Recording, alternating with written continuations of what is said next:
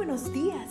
Gracias por estar con nosotros en este bendecido día. Ven y juntos aprendamos y realicemos el estudio de nuestro matinal titulado Nuestro maravilloso Dios. Te invitamos a recorrer con nosotros las promesas que el Señor tiene para ti el día de hoy. Buenos días, bienvenidos a nuestro devocional para el día de hoy, 16 de abril, titulado El Señor los necesita. El versículo del día de hoy se encuentra en Mateo 21, 1 al 3, y dice así: Cuando se acercaron a Jerusalén y llegaron a Betfagé, al monte de los olivos, Jesús envió dos discípulos diciéndoles: Id a la aldea que está enfrente de vosotros, y enseguida hallaréis una asna atada y un pollino con ella. Desatadla y traédmelos. Y si alguno os dice algo, contestadle, el Señor las necesita, pero luego los devolverá. De acuerdo a nuestro pasaje de hoy, ¿cómo supo Jesús que la asna estaba exactamente en ese lugar, que estaba atada y que un pollino se encontraba a su lado? según el deseado de todas las gentes, lo supo porque por virtud de su divinidad conocía de antemano las circunstancias del caso. Sin embargo, no es este hecho lo que más llama mi atención de este pasaje, sino lo que un autor llama el uso no común que Dios da a lo común. ¿Qué quiere decir? Pues, ¿puede haber algo más común, más ordinario que una bestia de carga? Aún así, fue a uno de esos animales que el rey escogió para hacer su entrada triunfal a Jerusalén. Pero no es solo el pollino. Es larga la lista de cosas ordinarias que en la escritura se usan como medios para cumplir los propósitos de Dios.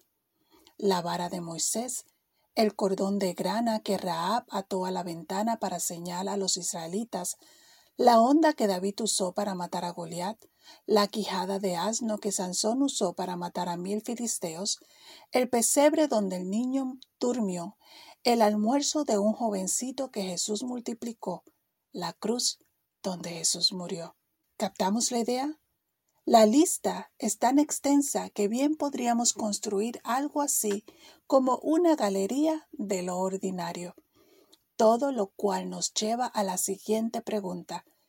Si Dios puede usar cosas tan ordinarias para lograr resultados extraordinarios, si puede incluso convertir una cruz de tortura en un instrumento de salvación, ¿no podría también usar nuestros talentos ordinarios para hacer maravillas en su nombre?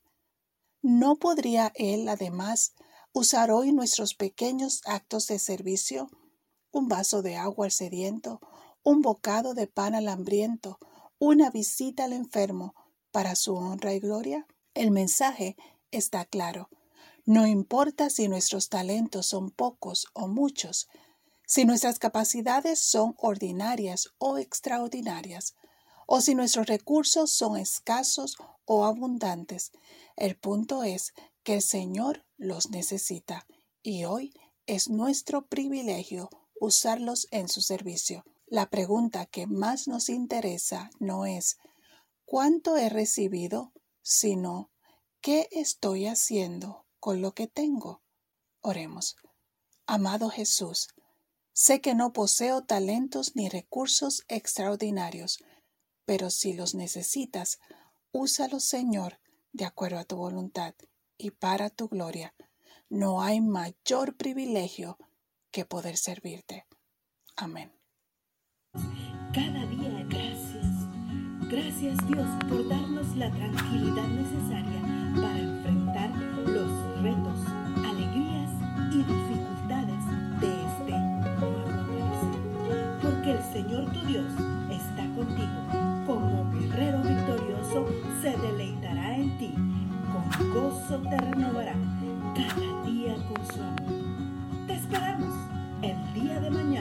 para continuar cobrando aliento en la palabra de nuestro maravilloso Dios.